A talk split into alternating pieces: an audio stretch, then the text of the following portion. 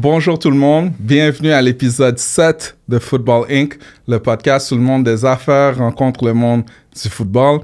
Mon nom est Raymond Janoctanier, a.k.a. Coach Ray. Je suis entrepreneur, coach, ancien joueur de football de Division 1 dans la NCAA. Mon invité d'aujourd'hui, ok, c'est quelqu'un qui me tient à cœur. C'est quelqu'un avec qui je forge des liens d'amitié depuis les 20 dernières années. À part un petit moment où il jouait Mike Linebacker euh, pour les Chilas de, de, Vanier, mais tout ça, ça s'est replacé euh, très rapidement. C'est quelqu'un qui représente ses clients, qui les défend ok, devant les tribunaux. C'est un père de famille exceptionnel. C'est vraiment quelqu'un que j'apprécie beaucoup, puis je suis sûr que vous allez l'apprécier également. Je suis très heureux aujourd'hui de vous présenter Adam Ginsberg. Salut Adam. Salut Raymond, merci de me recevoir. C'est vraiment, vraiment un plaisir. Of course, puis merci d'être là, OK? Euh, J'ai l'impression que je me répète à chaque euh, épisode, mais je suis tellement content de recevoir mes guests. Je suis tellement excité juste déjà de m'asseoir, partager des belles conversations comme je sais, le football, c'est juste un, un prétexte, là. Ouais. Vraiment, c'est le prétexte. Mais avant tout, je pense que je veux célébrer des gens euh, de qui on peut apprendre, puis pour gagner bien au-delà des terrains de football, mais genre dans la vie, que ce soit en affaires, puis tout le monde peut gagner là-dedans. Puis euh, je trouve que tu as un bel exemple de ça. Donc, merci Yes. d'être là.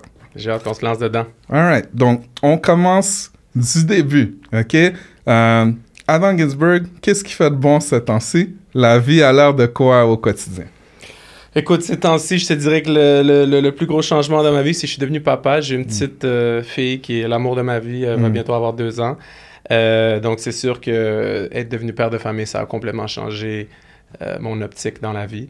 Euh, et puis, c'est devenu la, je te dirais, la ligne directrice dans ma vie. Puis, ça a fait en sorte que tous les autres éléments de ma vie, travail, vie personnelle, hobbies, ont dû s'ajuster à cette nouvelle ligne directrice. Fait que moi, Mm. je te dirais que je suis full-time dad. Puis le reste, ça, ça- c'est presque superficiel, je te dirais. Nice. Puis là, t'es un, t'es un girl dad. Tu vois, Ouais. moi, je suis, un, je suis un boy dad. Puis c'est fou comment on apprend tous les jours. OK? Si tu pouvais me dire peut-être une, deux choses que tu as appris récemment de ta fille que peut-être que tu pensais pas avant. C'est une bonne question, en fait. J'ai j'ai eu cette réflexion il y a un certain temps.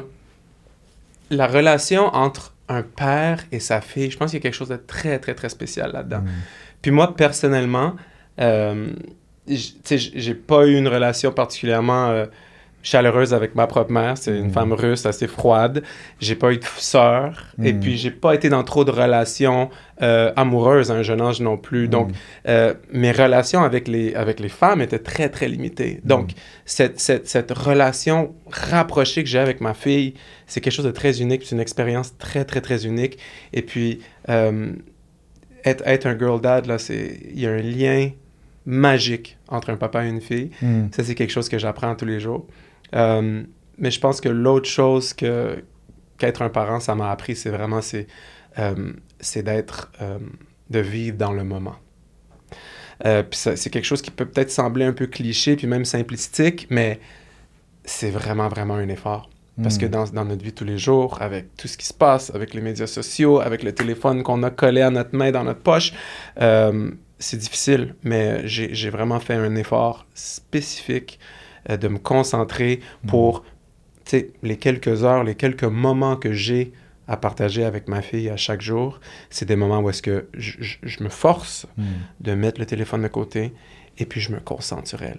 Euh, puis ça, ça a été vraiment euh, un bel exercice là, parce que là, je suis capable de vraiment apprécier les moments. Puis c'est un peu le paradoxe, si tu veux, d'être un parent parce que tu veux apprécier le moment, mais en même temps, tu as toujours hâte à la prochaine étape. Tu sais, Yeah. maintenant, elle est en train de commencer à, à parler ou à Mhm. placoter. Mhm. Mais j'ai hâte à la prochaine étape parce que je peux avoir des belles conversations avec elle. Puis la prochaine étape parce que elle va commencer à jouer au sport. Mais en même temps, je vis dans le moment, Mm. dans chaque seconde que je partage avec elle. Donc c'est peut-être ça la, la chose que je ressens de tout ça. C'est vraiment cool.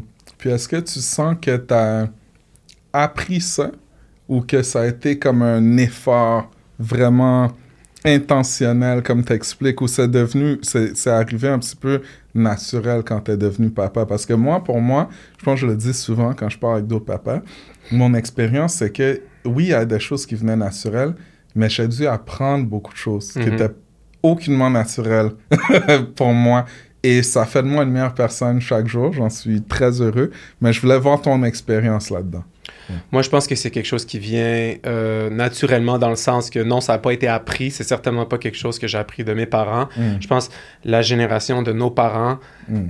un petit peu différente. Yeah. Euh, parents immigrants en général, ils ont, je pense, une différente approche avec leurs kids. Mm. Euh, le fait d'être présent, je pense que c'était juste un, un, euh, comme un effet, un effet secondaire naturel Yeah. qui découle justement de cette, cette réalité qu'on vit Mm. étant entrepreneur, business, notre relation, nos hobbies, que tu n'as comme pas le choix à un moment donné de, Mm. de te forcer de vivre dans ce moment parce que sinon tu as tellement de, de, de- forces extérieures qui te tirent d'un côté et de l'autre. Puis surtout, je pense que ce qui a été le plus euh, Mm. eye-opening, si tu veux, c'est le fait que, mon Dieu, ils grandissent tellement vite. Tu le sais, là, avec, euh, avec, fou. Noah déjà, puis, puis je veux dire, la mienne, elle a deux ans. Je- écoute, je regarde des photos d'elle il y a cinq mois, puis c'est même plus, c'est même Yeah, plus, la, plus même personne. la même personne. Ouais. Fait que là, je me dis, mon Dieu, Mm. ça va tellement vite, puis Mm. tu, tu, tu, tu fermes les yeux, puis hop, elle a déjà un an de plus. Yeah. Alors, c'est c'est c'est euh, c'est bittersweet, je te dirais. Mm. Sais, parce que c'est c'est magique d'être dans le moment, mais en même temps, tu dois quasiment accepter avec une certaine tristesse que ça, ça passe vite. Ouais, vraiment. Donc, tout ce que tu peux faire, c'est juste vivre dans le moment. Mm. Tu peux rien faire d'autre parce que tu peux pas préserver le moment, à part une photo, mais je veux dire, you can't live in the past. Il faut euh, être prêt pour le futur, mais tout ce que tu as présentement, c'est ce moment avec elle, puis Mm. tu le vis à plein. Vraiment cool. Puis tu parles de vivre dans le moment, OK? Là, euh, euh, quand je t'écoute parler, puis je réfléchis, je repense à mon intro, puis je réalise on est en 2023, je t'ai rencontré en 2003, OK? Wow, Ouais, donc 2003. ça- ouais, 2003. Wow! Donc, ça fait 20 ans, right? Donc, j'apprécie ce moment-là aujourd'hui. Mais là, ça me ramène il y a 20 ans, quand je t'ai rencontré pour la première fois. Je me rappelle, je partais de la salle. J'arrive à, à North Shore Mustangs, you know, les Mustangs. Vraiment, l'équipe. Et je connais personne. Puis je me rappelle, tu jouais Mike. T'avais pas la même shape que, que maintenant. non, non. T'étais un gars quand même euh, massif. Puis je me rappelle tout de suite, euh, autant qu'il y a de la compétition, il y a une connexion, il y a une amitié qui, qui s'est bâtie avec le temps. Si tu pouvais juste me parler un petit peu de, de on va dire, quand on s'est rencontrés, l'année 2003, cette année-là au, au football, euh, parle-nous un petit peu de ton expérience cette année. Écoute, ce que je me rappelle de toi, Raymond, man, c'est quand on t'a vu au training camp, premièrement, j'étais comme, yo, a aucune chance que ce gars a notre âge. Premièrement. Puis à ce jour, là, show me a birth certificate. Je me rappelle, t'avais des mollets, man. Des gens de melon d'eau, là. C'était incroyable. Puis là, moi, la première chose qui m'est venue en tête, je me dis, quelle position qui joue ce gars-là? Ah, running back. OK. Là, je pouvais déjà prévoir les commotions cérébrales qui allaient Wow. venir parce que j'allais faire des one-on-one avec toi à chaque pratique. Euh, mais mais tu étais très, si je me rappelle bien, tu étais très, très, très naturellement euh, euh, impliqué dans l'équipe. Et puis, je pense que ça a été tellement naturel. Même si tu venais d'une complètement différente partie de la ville, on est devenu boys très rapidement. Puis, je pense Mm. que ça, ça parle grandement aussi de, de ton attitude puis ta façon d'être ouvert aux gens. Puis aussi, je pense qu'à nos shows, on avait une belle attitude. Yeah. Je pense que malgré que c'était un, un programme très compétitif, puis c'était Mm. souvent c'était des- des, des- joueurs qui avaient quand même grandi ensemble. Yeah. Euh, je pense que la, la seule chose qu'on respectait, c'était le skill. Puis quand un gars arrivait, puis était prêt à travailler fort, puis qu'il avait du skill, no matter what, Yeah. euh, les gens étaient les bienvenus. Ouais, ouais. Mais je me rappelle déjà, j'étais en train de prévoir les, euh, les mal, les mal, les- le mal de tête que j'allais avoir à faire des Mhm. head-to-head avec toi. Mais ça a été vraiment, vraiment le fun. Et puis c'est incroyable que ça fait déjà 20 ans. Je peux, je C'est peux fou, pas hein? croire. C'est fou. Je peux pas croire. Wow. Puis si on revient au, au début de ton parcours, je sais que tu as commencé avec Sunnybrook. Ouais. Est-ce que tu as joué d'autres sports euh, growing up avant d'arriver au football quand même? Moi, à la base, c'est les arts martiaux. Mon, mon père m'a mis dans le judo, je pense, dès que j'avais à peu près 6 ans. Et comme. Quand même jeune. le judo aussi. Ouais, je sais que ton père est, c'est un Mm. judoka de Mm. grande renommée. Euh, donc, j'ai fait ça pas mal de façon exclusive pendant Mm. très longtemps, assez compétitif. Euh, puis c'est en fait de mon propre gré que j'ai commencé à jouer au football. Mm. mon père. Écoute, euh, c'est pas une personne. C'est un gars en shape, mais c'est pas une personne athlétique. C'est pas un Yeah. gars qui vient des sports, euh, sports, sports d'équipe. Ma famille, je suis enfant unique. Il y avait Mm. pas vraiment de sport dans ma famille. Alors, euh, c'est vraiment par admiration pour le sport, parce que j'avais des amis qui jouaient à Yeah. Amabé à l'époque, euh, que je suis comme un peu tombé en amour avec le foot. Samy Lavo, je sais que t'étais très proche de Samy. En fait, mais la Ouais. première personne qui. C'est c'est vraiment drôle comme anecdote. La journée où. Je si le moment où est-ce que j'ai décidé de jouer au football, c'était. On était, je pense, en deuxième année euh, à l'école Enfants des Neiges euh, à Roxborough. Puis, euh, un de mes amis de classe. pour le, c'était une journée d'Halloween, puis tout le monde Mhm. venait venir en costume. Puis tu vas te douter qu'il y avait beaucoup de personnes qui n'avaient peut-être pas de costume. Fait que lui, il a amené son, son suit de football. Ok. Puis je me rappelle, c'était avec le- une belle couleur bleue des Mm. les Eagles de Amabe, je pense. Puis cette journée, j'étais comme, wow, Hmm. il a l'air badass. Puis depuis cette journée-là, j'ai voulu jouer au football. Puis en fait, initialement, je voulais m'inscrire chez Amabe, mais ils m'ont dit qu'à cause que où est-ce que j'habitais, c'était comme sur la, Trop loin. la cut-off. Ouais. Donc, ils m'ont mis à Sunnybrook. Euh, puis c'est ça, mais en fait, j'ai- pas joué beaucoup de sport. Puis tu sais, c'est c'est drôle que tu me parles de ça parce que j'en parlais avec ma femme récemment, parce Mm. qu'éventuellement, on veut mettre ma fille dans des sports. Mm. Puis une, je pense, une erreur peut-être que mon, mon père a peut-être faite, Mm. c'est de, de, de juste me mettre dans un sport. Hmm. Euh, surtout le football, tu sais, c'est une saison courte. Yeah. C'est une saison courte. Puis je pense qu'aujourd'hui, on a bien avantage à, à- à- à être polyvalent. Tu peux jouer plusieurs sports qui se complémentent, en fait. Mm. Puis c'est peut-être quelque chose que, que je regrette parce que je pense que commencer plusieurs sports jeunes, tu sais, quand je dis jeune, tu sais, entre 5 et 10, Ah ouais. tu peux vraiment bâtir des fondations pour être capable de jouer n'importe quel sport après. Ouais. Aujourd'hui, tu sais, je suis athlétique, mais tu mets sur un terrain de basket, j'ai pas les, les handles pour le basket. pas- Tu mets sur un terrain de soccer, j'ai pas les handles non plus. Tu sais, je suis athlétique, mais ça peut juste me rendre à un certain niveau parce que Mhm. j'ai jamais joué à ces sports. Fait que, non, mais c'est un, un background d'arts martiaux, Vraiment pour cool. répondre à ta question. Puis c'est c'est tellement vrai qu'est-ce que tu dis de commencer euh, jeune. Parce que je regarde mon fils, par exemple, au-delà de juste apprendre la coordination, puis avoir du fun, puis tout ça, qu'est-ce que j'aime le plus? C'est que là, il a commencé Tykes Football, là, 5-7 ans. Lui, a 5 ans. Puis j'aime le voir interagir avec les 7 ans. Être dans les, il est dans les plus jeunes, parce qu'il est né en février, mais il doit apprendre à prendre sa place. Il doit regarder des coachs dans les yeux. Il doit apprendre les noms de chacun de ses teammates. Honnêtement, je m'en fous qu'il gagne ou qu'il perde vraiment cette année. C'est juste toutes ces petites affaires-là qu'il est en train d'apprendre. Euh, ça, ça m'amène tellement de bonheur pour lui. Parce que je sais que c'est des choses qui se transfèrent euh, pour tout, puis c'est tellement Oui. cool. Puis euh, en tout cas, j'ai hâte de, de en reparler quand ta fille elle va commencer le sport aussi, de voir un petit peu toi comment tu le vois là, mais c'est quand même particulier comme expérience. Quand tu vois ton petit, c'est bien quand il est autour des enfants du même âge, mais quand il est avec des plus vieux, puis qu'il doit interagir, puis tout ça, c'est c'est cool. Ça, C'est vraiment cool Est-ce que c'est contact à cet âge-là ou pas? Non, ben en fait, ils m'ont eu un petit peu, parce que moi, j'étais catégorique, je voulais pas qu'il y ait aucun contact. Aucun. Mais là, il parlait d'avoir l'équipement au complet, tout ça. Je dis, bon, OK, pourquoi? C'est pour développer? Mais ils me disent, ah non, c'est du flag. Mais finalement, il n'y a pas de plaquage, mais downfield peuvent bloquer. OK. Donc, on va dire, quelqu'un il court euh, avec la balle, ben, un petit peut arriver puis comme te pousser, tu comprends? Je peux te dire que je sais pas trop comment je me sens déjà par rapport à ça. On pourra en, revenir tout à l'heure, mais ouais.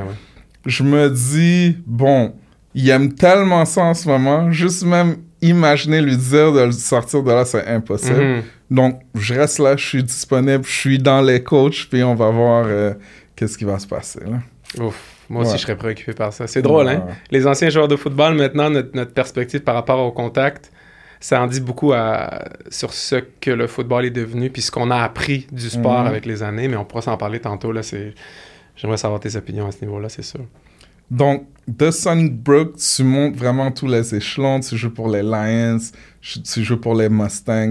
De là, tu décides d'aller à, à Vanier. Mhm. Euh, on a gagné un championnat, on a perdu aussi des championnats contre vous. Parle-moi un peu de ton expérience à Vanier. Je- J'étais en train de faire des recherches pour me préparer au podcast.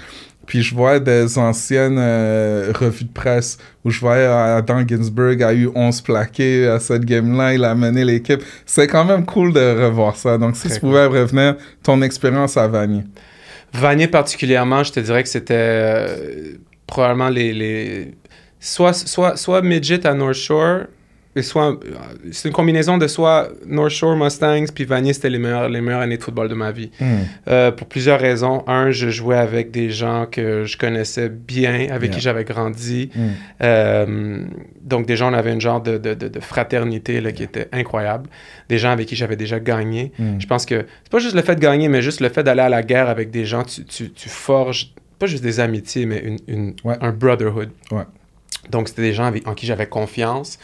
Euh, Vanier, ça a été très intéressant parce que je te dirais que c'est aussi la première fois que je me suis- j'ai commencé à, disons, frapper le mur en termes de, Mm. de, de mes, mes limites en tant que Yeah. joueur de football. Tu Yeah. comprends? J'ai été quand même assez chanceux. J'ai une très belle carrière au niveau, au niveau moustique, puis oui, Mm. Bantam chez les Lions, même chez les Mustangs. Ouais. J'étais parmi des joueurs de football incroyables. Puis Ouais. j'ai quand même su me faire une place puis recevoir Mm. sais, des mérites à la fin de l'année. J'étais très Mm. fier de ça. Vanier, tu sais, là, tout à coup, tu t'ouvres à, à un réseau de joueurs beaucoup plus grand. Yeah. La compétition va venir. Et puis, à un moment donné, disons peut-être que tes faiblesses, ben, ils vont te rattraper. Hmm. Vanier, c'est la première fois que j'ai commencé à réaliser que, oh damn, je peux pas juste m'en sortir avec mes instincts. C'est Ouais. pas pareil. Parce que toi, c'était ça. T'étais un gars d'instinct. Exactement. J'ai jamais été le gars le plus athlétique, loin de ça. J- J'étais quand même assez, assez corpulent. J'étais Mm. une bonne shape pour un linebacker à l'époque. tu sais, 6 pieds, 225, 230. Je veux dire, c'était- j'étais pas un des plus petits, mais euh, j'étais pas rapide Yeah. nécessairement.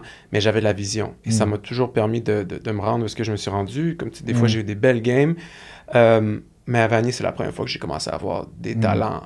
Où est-ce que, tu sais, c'était des running backs que, peu importe ma vision, je vais jamais les rattraper. Mm. Ou des wide receivers, genre des, des- des Corey Watson. Ouais. Ah, oublie ça. Corey Watson, pour ceux qui ne le savent pas, c'est un, des joueurs les plus incroyables que j'ai Mm. côtoyé de ma vie. Mm. Il a fini par aller, euh, il a fini professionnel. Maintenant, il est coach, je pense, euh, soit dans la CFL Concordia, ou à Concordia. Un, un- un humain remarquable, mais un, athlète. Je veux dire, ça n'a aucun bon sens. Puis, puis, je veux dire, petite, petite anecdote, parce que ça me vient en tête. Corey Watson, on était sur les unités spéciales. OK. Puis euh, j'étais, euh, bon, je me rappelle plus euh, où exactement, mais on était sur j'étais sur l'équipe de kick-off. Puis j'étais pas, pas, pas dans le milieu près du kicker, mais disons vers la edge un petit peu. Puis évidemment, mon rôle c'était un, cer- un certain, du- faire du contain, mais aussi Mhm. e- e- essayer de faire le tackle. Corey Watson, lui, il était à la fin, fin, fin. C'était le gars le plus rapide, donc il était à la edge. Je me rappelle, on a le kick-off. Là, je cours, je cours, cours, je fais ce que je peux. Euh, encore là, je suis pas le, le gars le plus rapide, mais j'ai la vision pour être capable de me rendre au moins dans un espace où est-ce que je peux Mm. euh, plaquer le gars. Euh, le, retourneur, il était incroyable. Mm. Une coupe de move et puis, je veux dire, il, m'a perdu.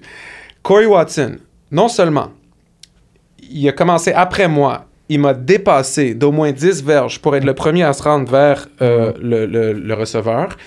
Corey Watson glisse, manque son coup. Moi, j'ai le temps à ce moment-là de déjà essayer de me débattre avec le gars.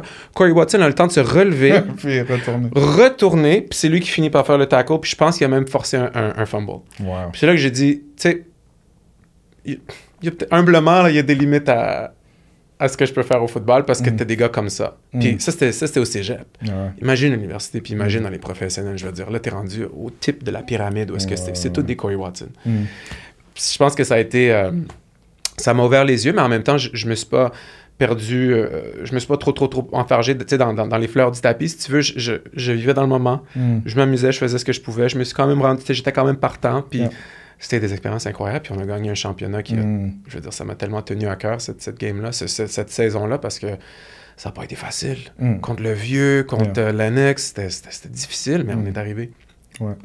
Nice. Euh, ça me fait penser aussi à Amit. Je vais donner un shout-out à Amit parce que ça, c'était un autre que quand je suis arrivé à, à, à North Shore, c'était pas le plus gros pour Du sa tout. position, Du aucunement. C'était un gars instinctif, un peu comme toi. Mais c'est un gars qui faisait des trucs que c'est juste impossible de coacher, que j'avais jamais vu. Il y a un jeu qui reste avec moi pour toujours. OK, on était à North Shore. Je me rappelle, il a rush le carrière, il l'a comme frappé, mais le carrière avait lancé une bombe, OK, downfield. Un receveur l'avait attrapé, la balle. Ahmed, il s'est levé. C'est lui qui est allé plaquer le receveur downfield en même temps. Je me disais, OK, comment est-ce que ça se passe, même des choses comme ça? Donc, euh, oui, en tout cas, on en a vu des choses. euh, Le Paul, c'est un, Ouais. un, un phénomène. ouais, vraiment. Ça n'a aucun bon sens. Un Mm. gars qui était undersized, à tous les niveaux de sa carrière. Mhm. Euh, underrated, Yeah. underappreciated, puis qui a fini non seulement par réécrire euh, les, Les les- les records, records, ouais. qui je pense à ce jour tiennent encore. Je crois qu'il a le record pour les Ils ont sacs. été brisés maintenant. Sérieux? Ouais, ils ont été brisés quelquefois. Il y a Mehdi Abdesmad qui l'avait brisé. OK. Je pense Mathieu Betts du vieux qui l'avait brisé. Puis là, il y a un autre gars récemment qui l'a Wow. brisé. Mais quand même. Records are meant to be broken. Exactement. Mais, mais je suis sûr que si tu, tu faisais un line-up avec tous les, les gars que tu viens de mentionner, puis Amit, tu verrais à quel point Amit, je veux dire, c'est un unicorn. Le Ouais, gars, il ouais. fait peut-être 5 pieds 10, Mm. 5 pieds 11 peut-être. Mm. Il jouait à Vanier, il jouait peut-être à 230. Ouais. Ça n'a aucun bon sens. Mais ça, c'est un gars qui était instinctif et avait quelque chose dans le cerveau là, quand il commençait Mm. à jouer. C'était magique de le voir. Ouais, ouais.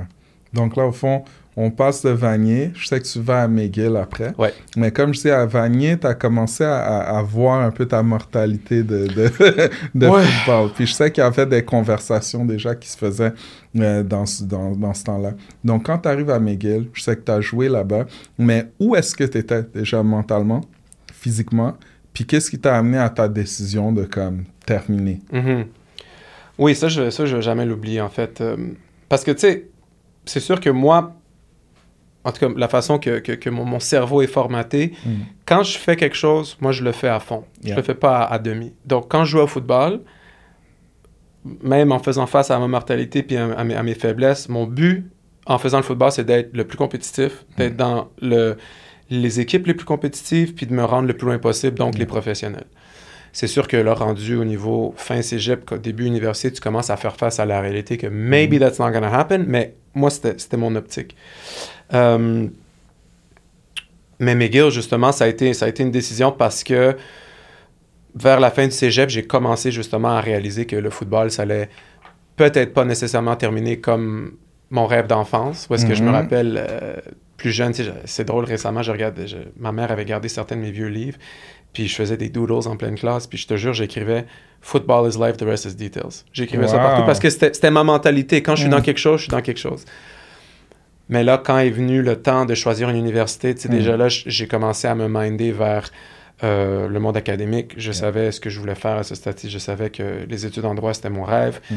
Je faisais déjà face aussi à plusieurs commotions cérébrales, puis les effets que ça avait sur ma tête. Euh, puis je me suis aussi dit, même dans le meilleur des cas, même si je finis par améliorer mes, mes, mes talents athlétiques, juste de s'en sortir sans blessure, ça serait rare. Donc, j'ai commencé à faire face à cette réalité, puis c'est pour ça que j'ai choisi McGill, parce que je me suis dit, bon, je vais aller à une bonne école, avoir un bon Mhm. programme, puis, tu sais, je- je vais quand même avoir une chance de jouer, ouais. euh, faire ce que je peux dans un programme. Mais, tu sais, dès le début, je- tu me parles de McGill, je veux dire, dès le début, j'ai vu la différence. là. Je veux Mhm. dire, je pense sincèrement que notre équipe de cégep Vanier, de deuxième année, quand, quand on a gagné le championnat, aurait Loaded. Probablement. En fait, non, je te garantis, Ouais. on aurait pu battre cette équipe de McGill quand je suis rentré. Je veux dire, c'est- jour et nuit. Là, tu comprends? Mm. C'est un programme qui. Écoute, McGill, ça- à l'époque, en tout cas, ça a changé un Mm. peu maintenant, mais tu sais, ça, ça recrutait des, des académiques, là, tu comprends? Ouais. Puis à un moment donné, tu, tu vas limiter ton, ton réseau. Puis tu sais, j'ai une anecdote aussi. J'avais été assez chanceux à ce stade-ci d'avoir un parcours quand même assez gagnant. Yep. On avait peut-être perdu des Mm. bols d'or, mais en général, je faisais partie d'équipes gagnantes où est-ce qu'on avait des bons records. Mm. Euh, puis j'ai j'ai vraiment été chanceux d'avoir gagné plusieurs championnats. Donc j'avais une mentalité gagnante. Ouais. Puis c'est pour ça que j'ai été recruté. Puis quand je suis allé à McGill, je suis rentré avec ça. Je vais jamais oublier. Je pense que c'était soit ma première game ou deuxième game à vie à McGill. On jouait contre nul autre que le Rouge et Or de Laval, ouais. à Laval, Ouais. au PEPS, en direct, RDS, avec 19 000 personnes. J'étais partant, cette game-là. Puis encore, j'étais peut-être naïf, et moi, j'avais cette mentalité de « Come on, guys, we're winners! » Je pense qu'à la mi-temps, on perdait, là, de... On a fini par perdre, je pense, 50 à, à tough. 10, là, OK? C'est top. Puis je vais jamais oublier ça. Mm. Je vais jamais oublier. On est dans les locker rooms à la mi-temps. Moi, je suis encore fired up. Puis je vois des gars, euh, je vois des gars rire. Puis c'était des vétérans, là, tu sais, c'était des gars de troisième, quatrième année. Ils niaisaient, ils riaient. Puis je me rappelle à l'époque, tu sais, j'étais, j'étais puffed up, là. Puis j'ai dit, guys, what are you doing? Mhm. What are you laughing at? We're losing. Puis je vais jamais oublier. Le gars, il m'a regardé, il a dit, don't worry, man. You get used to it. Puis là, j'ai- à l'époque, tu sais, je- j'ai pas compris ce qu'il voulait dire, mais tu sais, je comprends tout à fait maintenant. Je veux dire, tu fais partie d'un programme pourri avec une mentalité perdante. You can get used to winning, but you can get used to losing. Et puis c'est tellement drôle qu'il m'a dit ça parce que c'est vrai, vers la fin de cette première année, l'équipe était tellement pas bonne, puis la mentalité collective de l'équipe était tellement pas sharp que même moi, j'ai commencé à, à m'habituer à la perte. Mm. Ça, c'est dangereux pour un programme. Man. Man. C'est très différent. Puis c'est pour ça, entre autres, pour, pour, pour répondre à ta question, euh, quand j'ai fini ma carrière, en fait, c'était une combinaison de deux choses. De un, justement à cause de ce qui se passait dans l'équipe, le Mm. fait que il me manquait cette connexion avec mes, mes, mes, mes coéquipiers que j'avais Mm. juste plus.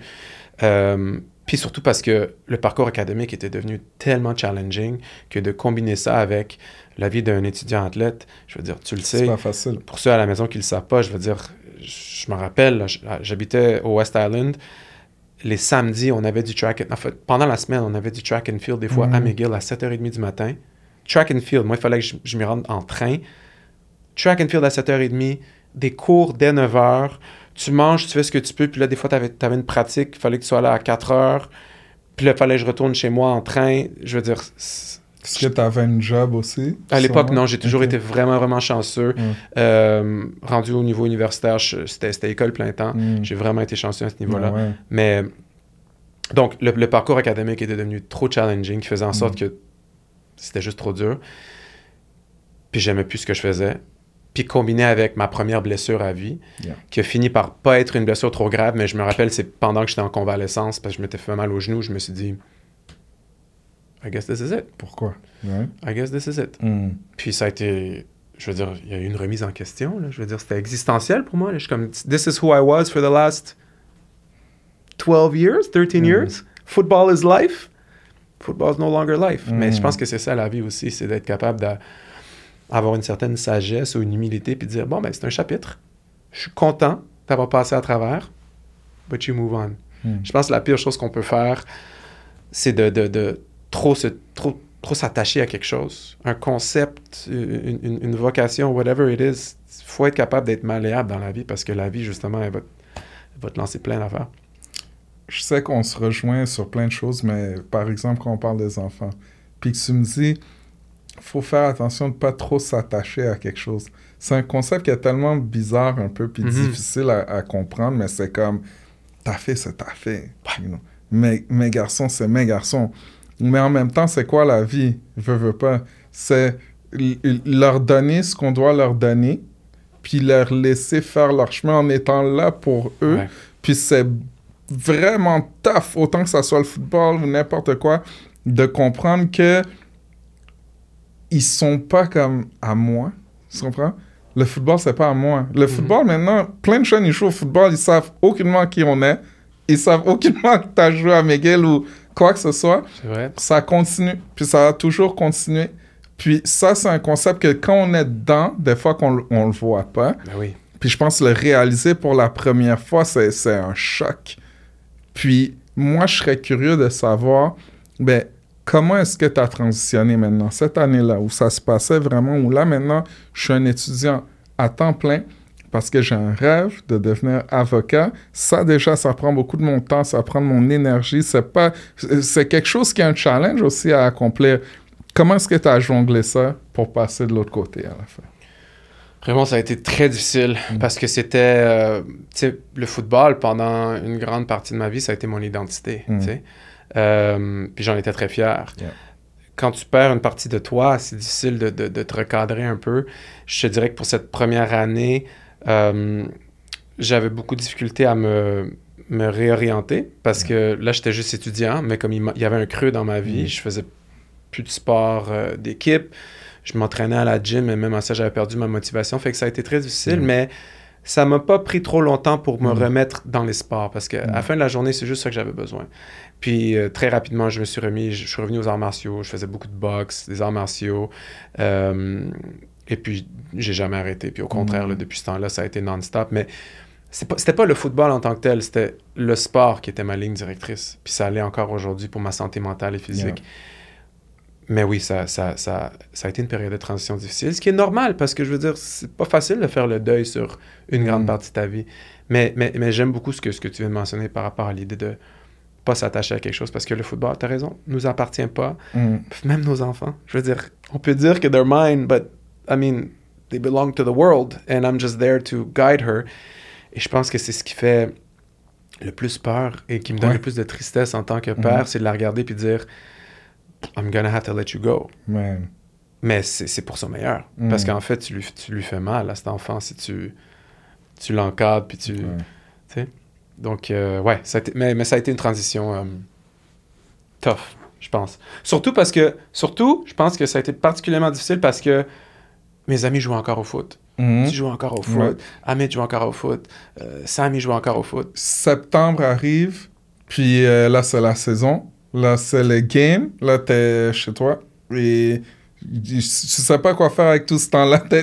C'est c'est complètement euh, comme un alien, OK, comme Ouais. sentiment. Ça vient d'une autre planète, littéralement. Ça aussi, c'est particulier. Écoute, j'avais jamais eu du temps libre comme ça de ma vie, là. Ouais. Normalement, le football, c'était les training camps, le, Mm. le, le, le- summer training camp, puis après, Mm. tu commences la saison, là, tout à coup, j'ai j'ai du temps libre. Mes soirées, j'avais du temps libre. Je veux dire, c'était... Ouais. Je savais pas quoi faire avec ça, je savais pas comment jongler ça. Wow.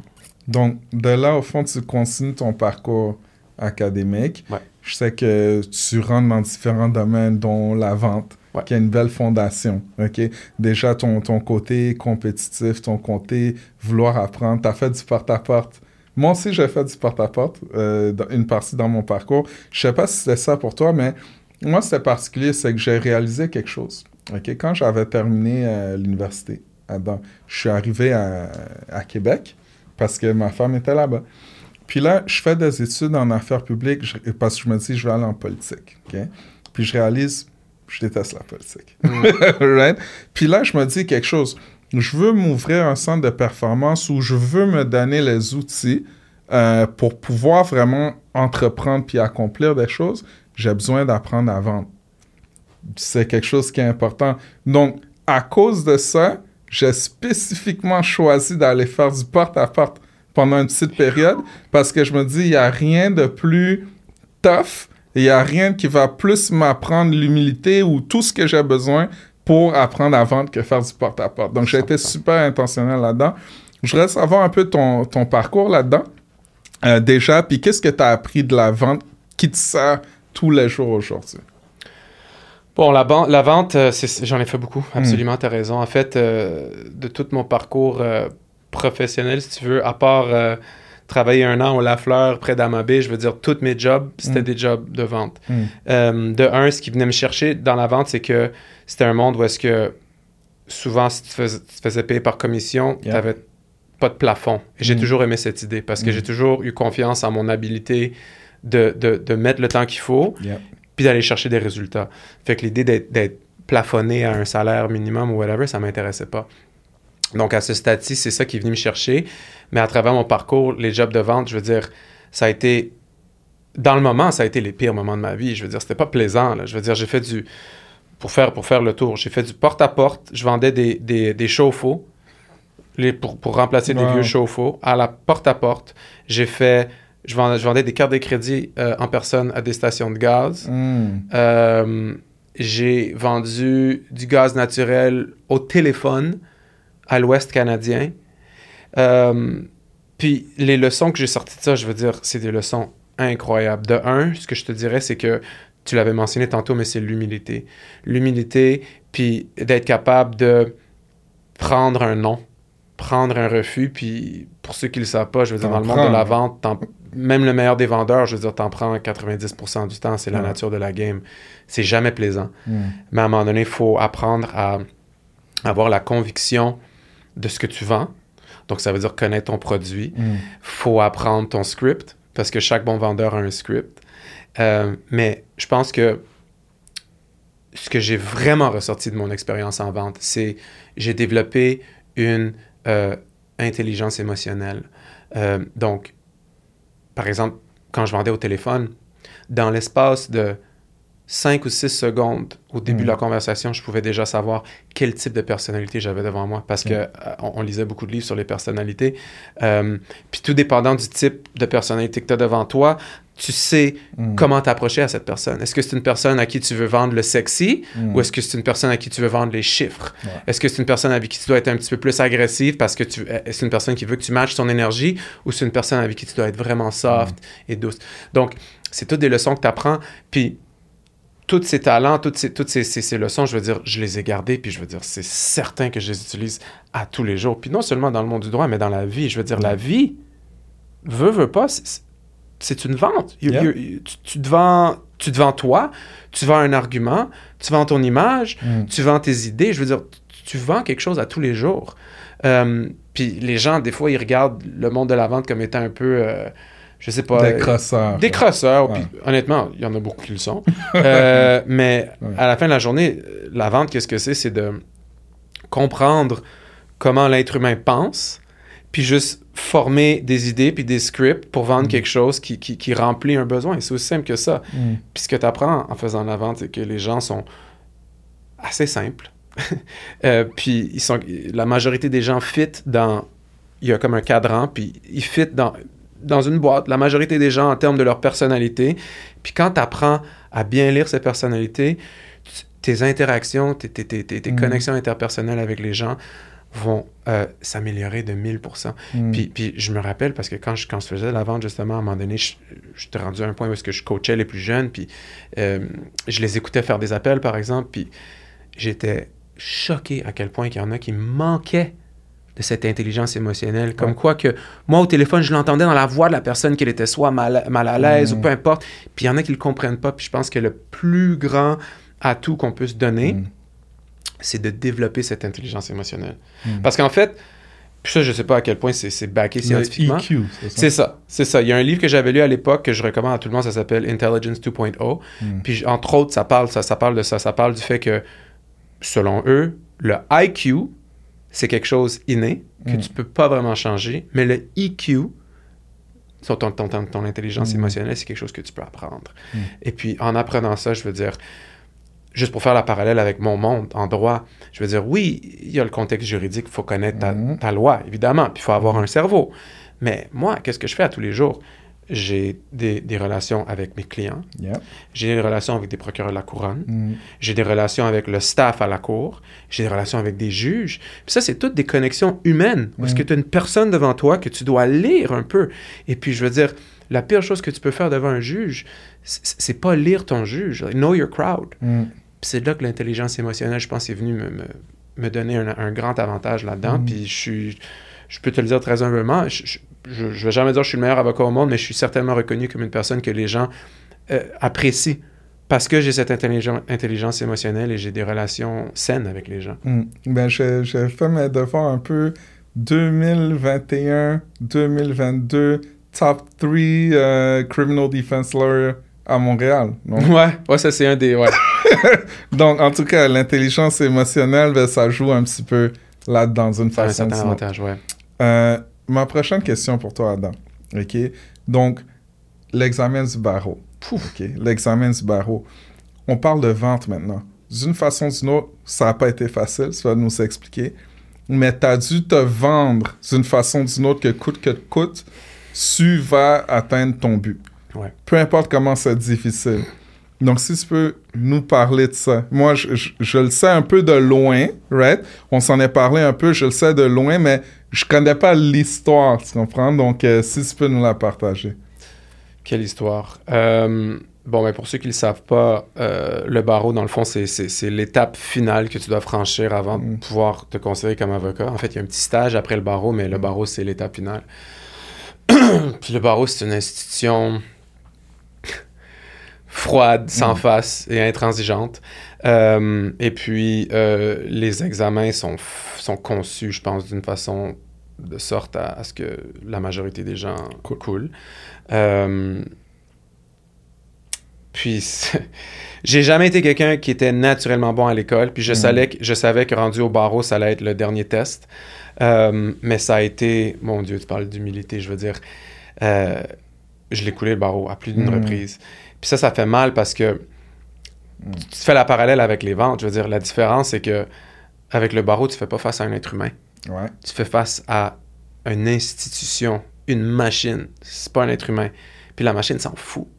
Puis euh, Mm. ça a été le plus gros challenge de ma vie parce que malgré tout le travail que je mettais, puis crois-moi que j'en mettais, je veux dire, tu te fais démonter par le barreau puis tu comprends pas pourquoi. Puis, euh, puis des fois, tu trouves que c'est pas juste parce qu'ils ont des méthodes de correction qui sont, qui sont arriérées selon moi, mais tu peux rien faire. Mhm. Tu vas en correction, puis le prof il dit, ben, C'est ça écoute, c'est. it is what it is. Puis tu te plains, mais it is what it is Wow. tu fais face à une institution. Puis le barreau, ça a été euh, une des plus difficiles périodes de ma vie, honnêtement, où est-ce que il y avait une remise en question. là. Pour la première fois de ma vie, tout comme quand j'ai terminé ma carrière de football, puis il fallait que je fasse face à ma mortalité, puis à Mm. mon autre option, qui était le monde académique, quand j'ai fait face au barreau, puis j'ai coulé une coupe de fois, malgré mes efforts, Mm. veux, veux pas, t'as cette petite voix dans ta tête qui dit, ben écoute, what if, what if you fail? C'est quoi la prochaine option? Puis je vais jamais oublier, j'étais dans, dans ce moment de, de, de, de- de questionnement puis de remise en question. Puis c'est ma femme, Lisa, Mm. qui m'a remis à ma place. Ouf! Euh, je, je me rappelle pas des mots exacts qu'elle a utilisés, mais elle a été harsh avec moi. Elle Mhm. Dans le fond, elle she slapped me into place. Elle a Mhm. dit, là, tu vas te remettre en place, tu vas continuer à étudier, puis tu vas passer ce foutu examen. Mhm. Parce que je te jure, j'étais comme, ouais, mais Lisa, tu sais, finalement, je pourrais peut-être retourner en vente. Là, je pense que je pourrais avoir une belle vie en vente, puis je pourrais faire assez d'argent. Puis elle était comme, de quoi tu parles? Mm. Ton rêve, c'est d'être avocat. Tu as toujours voulu être avocat. Tu vas pas quitter, là. Tu vas pas abandonner. Puis ça m'a redonné ce qu'il fallait. Puis euh, je pense que la leçon que j'ai ressortie de tout ça, c'est que au lieu de, de, de, de, de juste continuer, continuer à faire le barreau avec les mêmes structures puis faisant les mêmes erreurs, je me suis permis un certain recul. En fait, ce que j'ai fait, c'est que je l'ai coulé une couple de fois. Puis là, ben, en fait, j'ai- pris une année off. euh, pour travailler parce que j'avais besoin de l'argent à ce moment-là. Je suis Mhm. revenu faire des ventes. Puis pour revenir avec une tête claire, Mhm. euh, avec une différente approche.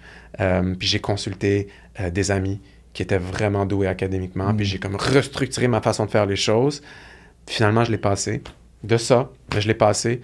Puis une chose que je savais, puis je peux le confirmer à tous les gens qui pensent être avocats puis qui, qui- qui font face au barreau, il n'y a pas une fois dans ma vie où est-ce qu'un juge ou euh, un avocat me dit « Hey, t'as-tu passé ton barreau avec... euh, quelle note t'as eu au barreau, toi? » On s'en fout.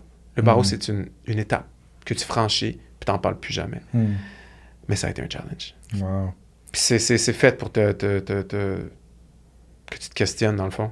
Puis c'est fait pour euh, filtrer un peu ceux qui veulent vraiment, puis ceux qui le veulent peut-être plus. Mm. J'avais un ami très proche à moi que lui, euh, on a fait notre droit ensemble. Lui, il a coulé.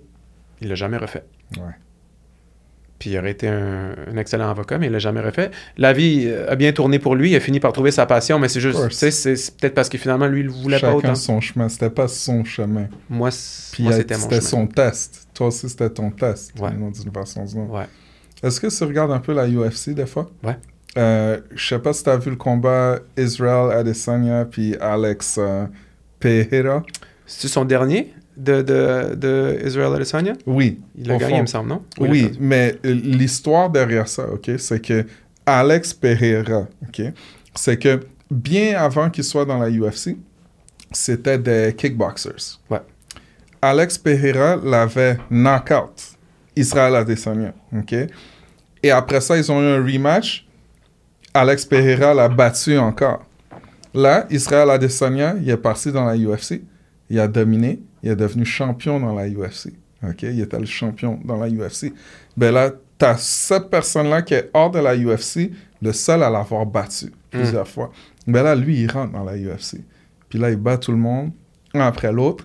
Il arrive pour son title shot rapidement parce que marketing-wise, ils savent que Israel Adesanya qui bat tout le monde dans la UFC, il avait déjà perdu contre ce gars-là. Donc, il lui donne un title shot. Alex Pereira, knockout.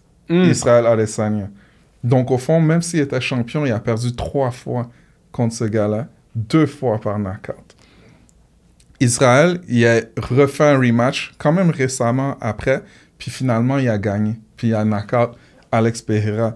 Puis il a pris le mic sur le, dans l'octogone. Moi, j'ai trouvé ça incroyable, en fait, qu'est-ce qu'il a dit. Parce qu'il disait, je souhaite vraiment à tout le monde que vous tombez dans la vie, puis que vous devez vraiment vous battre pour quelque chose qui a l'air presque insurmontable, tu comprends? Donc, juste tout ce parcours-là, avoir perdu trois fois, c'est facile de commencer à te vendre que tu battras juste jamais ce gars-là, que t'es pas capable.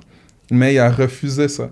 Un petit peu comme, comme toi. Puis un petit peu, moi j'écoute ça, moi ça me donne un peu des, des frissons, là, parce que je me dis, man, il y a tellement de leçons dans cette histoire-là pour nous tous, parce qu'effectivement, quand on est dans certaines situations, on peut commencer à croire certaines choses qui sont pas nécessairement vraies, Mm. à moins qu'on décide, mais il faut décider qu'elles vont pas être vraies pour nous, right? Donc, euh, merci de partager ça vraiment, Adam, puis merci d'avoir montré que tu peux passer à travers. Puis là, ma question, c'est comment est-ce que tu t'es senti? Là, quand tu l'as, tu l'as dompté, là, cette montagne-là, cet adversaire-là, comment est-ce que tu t'es senti? Puis qu'est-ce que ça t'a appris pour la suite? Ben, je vais jamais l'oublier. On était, on était en voyage, moi et ma femme. On était à Bali. Hmm. J'avais reçu le courriel comme quoi que les notes étaient rentrées. Puis moi, euh, peut-être un mécanisme de défense, je sais pas. Je me suis dit, Hmm. oh non, non, I'll, I'll look at it later. Yeah. Puis euh, ma femme est comme, de quoi tu parles? Comme tu as regardé ça live.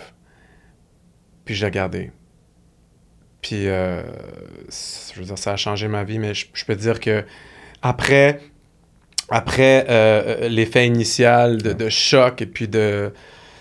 euh, C'était un peu euphorique, en fait. euh, tout de suite, très, très peu de temps par après, ma mentalité a tout de suite été Now watch me take over this game. Hmm. Parce que je savais que ce que j'étais capable de faire, c'était dans le vrai monde. Yeah. Le barreau, c'est pas le vrai monde. Le barreau, c'est une institution. Puis les institutions, ça a ses limites et puis tu dois naviguer. Le vrai monde, il n'y a rien qui m'a arrêté. Mm. Puis dès le début, j'ai commencé à 1000 km à l'heure et puis je me suis rendu où est-ce que je me suis rendu en Nice. 5-6 ans de pratique euh, à cause de ça. Euh, mais c'est ça, c'est que faut, faut que tu célèbres tes victoires, mais en même temps, il faut que tu passes à travers pour que tu te dises c'est rien le barreau, c'est juste une étape. C'est pas ça, c'est pas ça le test. Ouais. Tu comprends? Euh, puis j'ai jamais ralenti depuis. Hmm. Comment est-ce que tu fais? Moi, je google là, Criminal Defense Lawyer, Montréal. Je vois Adam Ginsburg en haut. Comment est-ce que tu fais ça? Euh, c'est sûr qu'il y, a- il y a du marketing là-dedans. Ah, sure. Euh, mais je te dirais que ce que j'ai compris, en fait, c'est que en grande partie, c'est. euh, il y a beaucoup de bouche à oreille, puis je pense Mm. que c'est le fait que il y a beaucoup de. de, de, de- c'est pas, pas nécessairement des reviews, mais le fait qu'on on, on parle de moi ou tu as des clients qui sont contents, qui parlent de d'autres personnes, Hmm. ça fait que organiquement tu, tu, tu pop up, tu comprends? Ouais. Je connais pas en fait l'algorithme derrière Mhm. tout ça. Euh, mais on est vraiment content d'être là. On est, on est ranké très très haut. Puis ça fait en sorte que tu sais, on reçoit, on reçoit beaucoup d'appels de, de- de toutes sortes de personnes. Puis faut, Mhm. faut, puis- mais ce qui est challenging, c'est que je veux dire, il y a plein d'avocats là. C'est très très très compétitif. Alors il faut savoir vraiment se différencier par l'excellence du travail qu'on donne parce qu'il y en a Mhm. plein. Il y en a Mhm. plein d'avocats. Hmm. Puis le milieu euh, juri- juridique, tout court. Si tu nous expliquais un peu tes, tes impressions là-dedans, est-ce que c'est ce que tu... Est-ce que c'est ce que c'est que tu avais imaginé? Euh, ou c'est un petit peu différent. Je sais que tu avais parlé de parallèle avec le football, que dans le football, il y a de la compétition. Dans Mm. ce milieu-là, il y a de la compétition. Toi, tu veux gagner, ben l'autre avocat aussi, il veut gagner Ouais. pour, pour ses clients. Donc, si tu pourrais nous parler un petit peu de ça. Ben ça, c'est, ce, ce dernier point que tu viens de mentionner est très particulier parce que euh, euh, en droit, surtout quand tu es quelqu'un qui fait du litige, donc qui procède, tu es dans un, dans un environnement très particulier qui, qui, qui- qui, je pense que qui se rapproche le plus du monde compétitif parce que je- quand je vais à procès, je suis littéralement euh, soit dans, c'est quasiment dans un octogone, dans un ring ou sur un terrain de football. Je vais faire ma meilleure performance parce que je veux Mhm. gagner pour mon client. Puis je suis devant un autre avocat, Mhm. procureur de la couronne, qui, oui, en principe, n'est pas censé avoir de parti pris, mais qui quand même veut gagner son dossier, pas à tout prix, mais veut gagner son Ouais. dossier, qui va donner sa meilleure performance. Donc, on est tous les deux, on se fait face l'un à l'autre, on veut tous les deux donner notre meilleure performance, puis il y en a un qui gagne, il y en a un qui perd. Je veux dire, is that not competition? Yeah. C'est ça. Donc, c'est ce qui vient vraiment, vraiment me chercher euh, Mm. en droit criminel particulièrement. Je suis quelqu'un qui a toujours adoré euh, euh, l'art oratoire, donc de faire des présentations, euh, d'aller à procès. Ouais. C'est, c'est, je fais plus de sport organisé, de sport compétitif. Mm. Moi, quand je suis à procès, j'ai le même rush, les mêmes butterflies que j'avais avant une game de football. Mm. Et puis, le, le- le- le feeling euphorique de gagner un dossier quand tu sais que tu es capable, que tu as changé la vie de quelqu'un, tu as sauvé la vie de quelqu'un. Pas pour faire mon complexe de, de sauveur, là, mais tu as, sauvé la vie de quelqu'un. Il n'y a, rien- y a rien qui compare. Mm. Euh, donc, au niveau compétitif, c'est ça, mais, mais juste pour répondre à ta question, euh, à quoi je m'attendais, je veux dire, il y a une chose qui était particulière, c'est que quand tu, tu, tu- tu- tu avances dans ce domaine, tu réalises une chose. En tout cas, moi, quand j'étais jeune, j'étais Mm. toujours sur, toujours sur l'impression que les adultes, les professionnels, people have their shit together. Yeah. Yeah. They don't. They don't. Yeah. Du tout. Mm. Plus tu es dans ce monde-là, je parle, je parle de mon monde Ouais. juridique, mais je veux dire, ça s'applique à tout le monde. Tu réalises que c'est pas à cause que c'est des gens qui ont passé le barreau, Mm. c'est pas à cause que c'est des gens qui ont un beau petit titre qui s'appelle maître ou docteur ou n'importe quoi Mhm. que ils sont bien balancés dans leur vie, qu'ils ont une intelligence émotionnelle. Mm. Ça veut rien dire. Je veux Mm. dire, j'ai vu des, sans nommer des noms, j'ai vu des avocats qui sont, je veux dire, Mm. tout à l'envers dans leur vie, dans leur pratique. Euh, et ça m'a fait réaliser que peu importe ton titre, ça veut rien dire. Mm. Euh, faut vraiment être bien encadré, faut avoir ta ligne directrice dans la vie, Yeah. c'est ça qui va te faire avancer. Pourquoi le droit criminel? Euh, je te dirais que c'est quelque chose qui est venu me chercher quand même assez naturellement, c'est-à-dire que dès un jeune âge, sans même savoir c'était quoi un avocat criminel, j'en étais un. C'est-à-dire, euh, j'étais assez tannant à un jeune âge, puis mes amis, on était très tannants. On, est- on- on- se faisait tout le temps souvent attraper, on était souvent dans le trouble. Et puis, naturellement, je prenais la relève pour me défendre puis défendre le groupe. Ouais. Puis j'a- j'aimais cet aspect argumentatif parce que, pas que j'étais un, un- un- quelqu'un qui nécessairement voulait aller à, à l'encontre des lois, mais je- des fois, je trouvais qu'il y avait des règles que même un jeune âge, je trouvais qui n'étaient pas logiques. Mm. Puis je les challengeais. Euh, donc, naturellement, j'avais cet instinct. Et puis, par hasard, ça donne que un- un de mes très bons amis que j'ai rencontré au secondaire, euh, son père était, est encore euh, un, un avocat criminaliste de grande Mhm. renommée. Donc, j'ai pu voir en vrai à quoi ça ressemble, qu'est-ce que ça mange, une personne comme ça, comment ça vit sa vie. Mm. Puis c'est là que ça l'a confirmé pour moi que, wow, tu peux être un gentleman comme ça, avoir une éloquence de même, Mm. bien vivre ta vie, sign me up. Puis l'autre chose qui est intéressante Mm. avec le droit criminel, c'est que, euh, à part passer le barreau et tout, il n'y a pas beaucoup de barrières à l'entrée. Donc, c'est-à-dire Ouais. que tu n'as pas besoin de faire partie d'un grand cabinet corporatif, faire la course au stage. Tu peux te lancer. commencé ton cabinet. J'ai commencé mon cabinet ça. dès le début. Mm. Il faut aller chercher ta clientèle. Tu Hmm. vas bosser. Mais il n'y a rien qui t'arrête. Donc, Hmm. c'est intéressant parce que si tu as un fibre entrepreneur, Que t'avais. t'as Que j'avais déjà. avant. euh, je veux dire, c'était c'était juste le, le- le meilleur match pour moi. Ah, ok. Euh, Qu'est-ce que tu penses du euh, procès de OJ? Is he guilty or Ce que je pense du procès d'OJ, c'est qu'il a dû payer beaucoup pour sa legal team, laisse-moi Ouais. te dire. Ouais. Euh, puis, The Dream Team à l'époque, Johnny Cochran, Ah, wow. puis t'avais le père de Kardashian Ouais, à l'époque. Mon Dieu, c'était intéressant. C'était médiatisé aussi. Mm. Ça, ça a dû être le fun d'être un avocat sur cette équipe. Mm. On- les, les procès sont, sont beaucoup moins médiatisés au. Québec. C'est pas tout à fait comme ça que ça marche, mais. Euh, Mais t'en as eu quelques-uns, je faisais. J'en ai eu, ouais, qui vu, sont médiatisés, mais moi, Mm. ma, ma règle générale, c'est quand les médias viennent me poser des questions, je, je maintiens toujours une discrétion puis Mm. une certaine retenue parce qu'à the end of the day, c'est pas un show, c'est la vie de quelqu'un. Mm. Euh, mais aux États-Unis, mon Dieu, c'est c'est le show. Ça aurait été le fun d'être avocat cette équipe, laisse-moi te dire. Wow. Ouais. Puis, qu'est-ce qui fait en sorte que il y a quelqu'un, tu as différents cas, tu as différents dossiers qui arrivent. Ouais. Puis, des fois, peu importe c'est quoi que la personne a été chargée, que toi, tu sens vraiment qu'écoute, cette personne-là, euh, you know, cette personne-là, elle l'a pas fait. Qu'est-ce qu'est-ce qui te fait te sentir comme ça un peu? Qu'est-ce que tu vois là-dedans? Mais écoute, à la base, euh, déontologiquement, mon mandat, euh, c'est- c'est c'est- peu importe si la personne le fait ou non, Mm. si je prends un dossier, j'ai le mandat de la représenter à fond. Par contre, ce qui est intéressant, c'est que puisque je suis maître de ma pratique, je suis pas obligé de prendre n'importe quel, dossier, que je veux pas. Et puis, encore là, je suis assez blessed. J'ai l'embarras du choix maintenant. Où est-ce que j'ai Mm. assez, j'ai assez de clientèle où est-ce que euh, j'en refuse des dossiers. Mm. Moi, à la base, euh, je juge pas le crime, je juge la personne. Mm. OK? Alors, c'est pour ça que mon processus a toujours été le même. Peu importe le type de dossier, que ce soit un vol à l'étalage ou une tentative de meurtre, la personne, dans la mesure où elle est en liberté puis elle n'est pas incarcérée, là, mais euh, ça prend une entrevue. Yeah. Puis je m'assois avec la personne, je la regarde dans les yeux.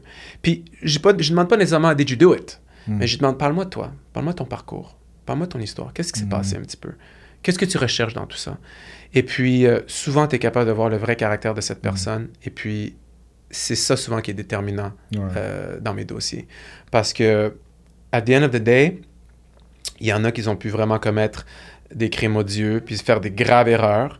Moi, ce qui est important pour moi, c'est plus le, le- le cœur de cette personne, Mm. puis, puis pas nécessairement ses remords, mais est-ce que c'est une personne qui est prête à faire face à la musique? Mm. Est-ce que c'est une personne qui est prête à travailler sur une reprise en main? Ouais. Est-ce que c'est une personne qui est prête à euh, accepter peut-être une certaine responsabilité? Mm. Pas dire qu'on est blanc comme neige, là, de dire, bon, OK, maybe, maybe I messed up on this way, this way.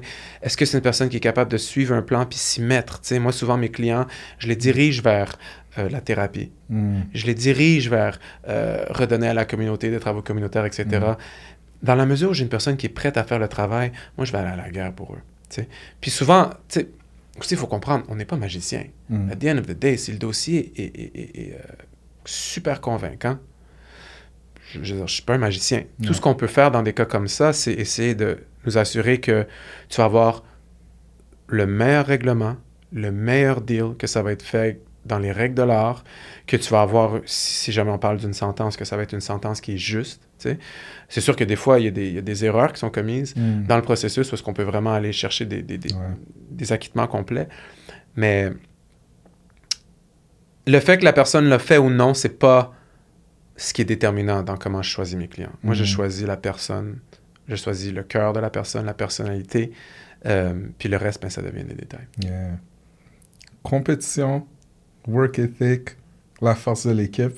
Euh, je sais que c'est trois de tes grandes, grandes, grandes valeurs. Ouais. Si tu pouvais nous parler un petit peu de ces valeurs-là, comment elles s'entrecroisent, que ce soit dans ton parcours de football, que ce soit dans ta vie personnelle, dans ton travail, l'importance de, de ça. Je sais que là, c'était bâti justement ton équipe aussi Mhm. à travers ton, ton cabinet. Puis, euh, sans trop parler, juste rajouter quelque chose, c'est que je réalise quelque chose là depuis que j'ai commencé le podcast. C'est que presque tous mes invités qui sont en affaires, je réalise à quel point la force de l'équipe, c'est important pour eux. Et je réalise à quel point la force de l'équipe a un impact sur leur succès également. Donc, je pointe la caméra, il y a quelque chose à écouter là-dedans, vraiment. La force de l'équipe. On peut aller beaucoup plus loin ensemble qu'on peut aller seul. Donc, je voulais juste rajouter ça rapidement. Je suis tout à fait d'accord. Oui, effectivement, quand, quand, quand j'y réfléchis, il y a plusieurs leçons à tirer de mon parcours au football, puis il y a des parallèles à faire avec le monde des affaires puis le monde juridique aujourd'hui, puis euh, ça va être le fun d'essayer de décortiquer ensemble. Euh, mais oui, la première qui me vient en tête, je te dirais, c'est la force de l'équipe. Puis la Mm. force de l'équipe, pour moi, ça veut dire la chose suivante. Ça va au-delà de juste euh, teamwork makes the dream work, ce qui Yeah. n'est pas faux, mais ça va au-delà de ça. Moi, la leçon que j'ai appris, c'est que, tu sais, au début de ma carrière de football, puis même à ce jour, je suis pas nécessairement la personne la plus confiante au monde. Mm. Fait qu'au début, quand tu n'as pas de confiance, tous les gens autour de toi, tu les vois comme la compétition. Mm. Donc, même au, au sein de notre propre équipe, souvent, je voyais des gars, tu sais, c'était mes boys, mais c'était toujours un peu de la Yeah. compétition. Ce qui, est, à un certain niveau, c'est correct. Euh, mais plus j'ai compris ou j'ai appris à, à- à me connaître moi-même, à savoir mes limites, mes forces, à savoir ce que je pouvais amener à l'équipe, puis être, euh, être euh, confortable dans cette, dans cette, dans cette position, plus j'ai- arrêté de voir tout le monde autour de moi comme de la compétition, puis j'ai commencé Mhm. à vraiment voir chaque personne de l'équipe de foot comme un complément Ouais. à un, un- un- un tout, à, à- à quelque chose de global. Puis tu sais, peut-être une petite parenthèse, je crois sincèrement que le football, Mm. il y a- je, je pense pas qu'il y a un, un plus grand sport d'équipe que le football. Sport d'équipe dans le sens que oui, tu sais, tu as d'autres sports professionnels où est-ce que c'est des équipes, Yeah. mais tu sais, je pense par exemple au basket. Au basket, oui, tu as une équipe, mais c'est quand même un sport où est-ce qu'un superstar peut complètement dominer la game. Ouais. Soccer, me semble, c'est similaire. Il y a beaucoup de sports où est-ce que Mm. c'est une équipe, mais tu as un Mm. superstar. Au football, Tu peux pas. je veux dire, c'est un jeu d'échecs. Mm. Tu peux avoir un pion qui va finir par faire un échec et mat au, au- au roi. Mm. Tu peux avoir toutes sortes de joueurs qui peuvent avoir un impact. Puis Ouais. peu importe si tu as le meilleur carrière, tu as le meilleur linebacker, tu as le meilleur safety, si euh, un joueur sur la ligne offensive euh, lâche la pédale, ben, Ça finit, tu comprends? Donc, puis, puis aussi, je veux dire, est-ce qu'il y a un sport plus inclusif que le football? Encore ça, tu penses à... Si j'y pensais l'autre jour, c'est incroyable. Tu, tu parles...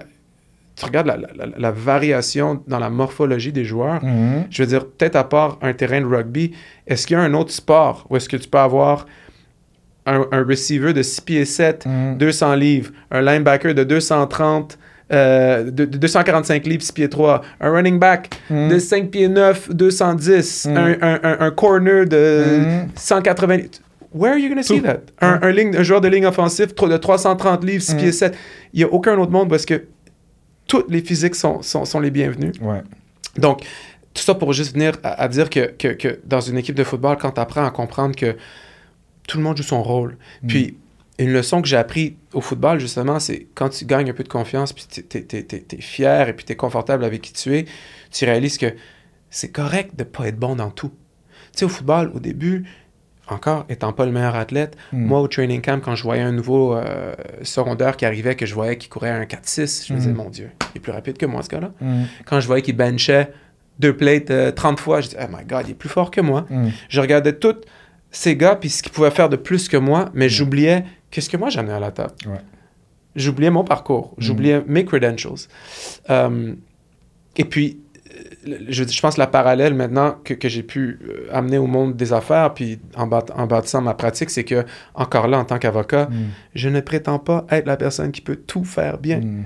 je sais ce que j'amène à la table, je connais mes forces, et puis en bâtissant mon équipe, puis mon réseau, tu sais, parce que j'ai une équipe où est-ce que j'ai vraiment des Mhm. associés directs, mais j'ai aussi des associés indirects, qui sont dans mon bureau, mais qui ont leur propre pratique, mais avec qui je fais des dossiers. Puis quand tu apprends à aller chercher des gens qui te complémentent, je veux dire, il n'y a rien qui t'arrête, il n'y a plus de plafond. Parce que là, tu peux aller chercher des ressources dans tout. Tout le monde est content. Tu leur amènes la business. Ils t'amènent la business. Ensemble, vous pouvez, vous pouvez faire des dossiers. Puis tu peux prendre plus de business. Tu peux être encore plus compétent. Euh, donc ça, ça a été une des plus grandes leçons. Puis je pense Mm. que les parallèles sont directs. C'est que d'apprendre que la force de l'équipe, que, que tout, il faut, faut que tu ailles chercher des gens qui viennent complémenter qu'est-ce que tu as à amener, plutôt que des gens qui ont les mêmes skill sets. Mhm. Comme une équipe de football. Tout le monde doit ouais, avoir son skill set. Fait que ça, c'est probablement la leçon, la plus grande leçon en termes de, Mhm. de la force de l'équipe. Puis je te dirais que l'autre leçon, c'est euh, ben, le work ethic, on en a un peu parlé, mais je pense qu'on on peut en parler. C'est intéressant. Euh, tu sais, je veux dire, dans tous les sports de Mm. haut niveau, il faut que tu te pratiques. Fine. Mais est-ce qu'il y a quelque chose de plus physiquement intense qu'une semaine de pratique au football américain? Je veux dire, je suis pas sûr. Surtout quand tu es dans le cadre d'une équipe performante. Tu vas souvent jouer puis te frapper plus fort en pratique qu'à la game. Tu vas jouer plus longtemps, tu vas être sur le field plus longtemps, tu vas avoir plus de répétitions. Mhm. Euh, développer cette éthique de travail à un jeune âge, c'est un atout, je pense, incontournable. Mhm. Et puis, à ce jour, je pense sincèrement que l'éthique de travail va l'emporter sur le talent naturel n'importe quand. C'est clair. Et puis, si tu es capable de trouver cette intersection entre éthique de travail et talent naturel, Mhm. ben là, tu vas avoir les unicorns, tu vas avoir les LeBron James, Mhm. tu vas avoir les gars qui ont le skill, mais qui ont aussi la tête sur les épaules, mais ça, c'est rare. Euh, tu sais, je pensais à une analogie. Pas une analogie, mais un exemple. Euh, quand je jouais chez North Shore, Euh, à l'époque, je veux dire, on avait une équipe incroyable, tout le monde était incroyable. À l'époque, on avait un running back que tu connais très bien, Mm. Mathieu Metcalf, Mhm. Ben ouais. Mathieu. Euh, un joueur de football incroyable. Mm. Euh, et puis ce gars-là, à l'époque, je veux dire, c'était un, running back. Je pense que par game, il devait avoir en moyenne 300 verges de course, peut-être 3-4 touchdowns. Mm. Je veux dire, c'était, il était dans un autre monde. Puis moi, je veux dire, je, je le regardais, puis c'était quasiment mon idole. Je suis comme, mon Dieu, ça doit être, ça doit être nice d'avoir ce genre de Mm. talent. Puis il habitait pas si loin de chez moi, puis je me rappelle, euh, une fois, on est revenu, je pense qu'on on marchait ensemble chez nous. Mhm. Puis tu sais, j'ai posé des questions. J'étais comme, comment c'est d'être le, meilleur? Comment c'est d'être toujours le, le meilleur dans la ligue? Puis que c'est si facile pour toi? Puis il m'a dit quelque chose. Je, je- je paraphrase, là, je suis pas sûr si c'est exactement ça qu'il m'a dit, mais il m'a dit genre, tu sais, Adam, c'est pas si fun d'être le numéro un, c'est pas si facile, puis c'est pas si motivant. Mm. Tu sais, à l'époque, j'étais comme, de quoi tu parles, bro? T'es, le meilleur. Mm. Mais j'ai réalisé que, tu sais, peut-être ce qu'il voulait dire aussi, c'est que avoir tant de talent naturel à un jeune âge, it's, it's more of a curse than a Yeah. gift. Parce que, toi, je parle pas pour Mathieu Metcalf, mais tu sais, je veux dire, si t'es si talentueux, t'as pas à développer une éthique de travail. Mm. Donc, où est-ce que tu cherches ta motivation? Tu sais, où est-ce que tu cherches... euh, ça doit être difficile. Yeah. Puis, c'est pour ça que quand je, je- je regarde un peu mon parcours, je me sens chanceux même d'avoir peut-être pas eu tant de talent naturel parce que ça m'a forcé à travailler fort. Mm. Puis je pense que je me suis rendu plus loin que probablement 99% des gens avec qui j'ai joué au foot parce Mm. que c'est cette éthique de travail.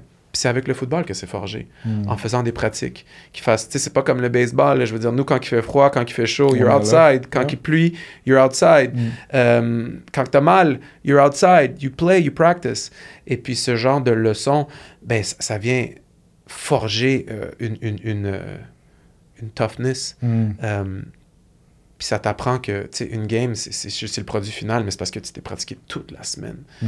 euh, non-stop.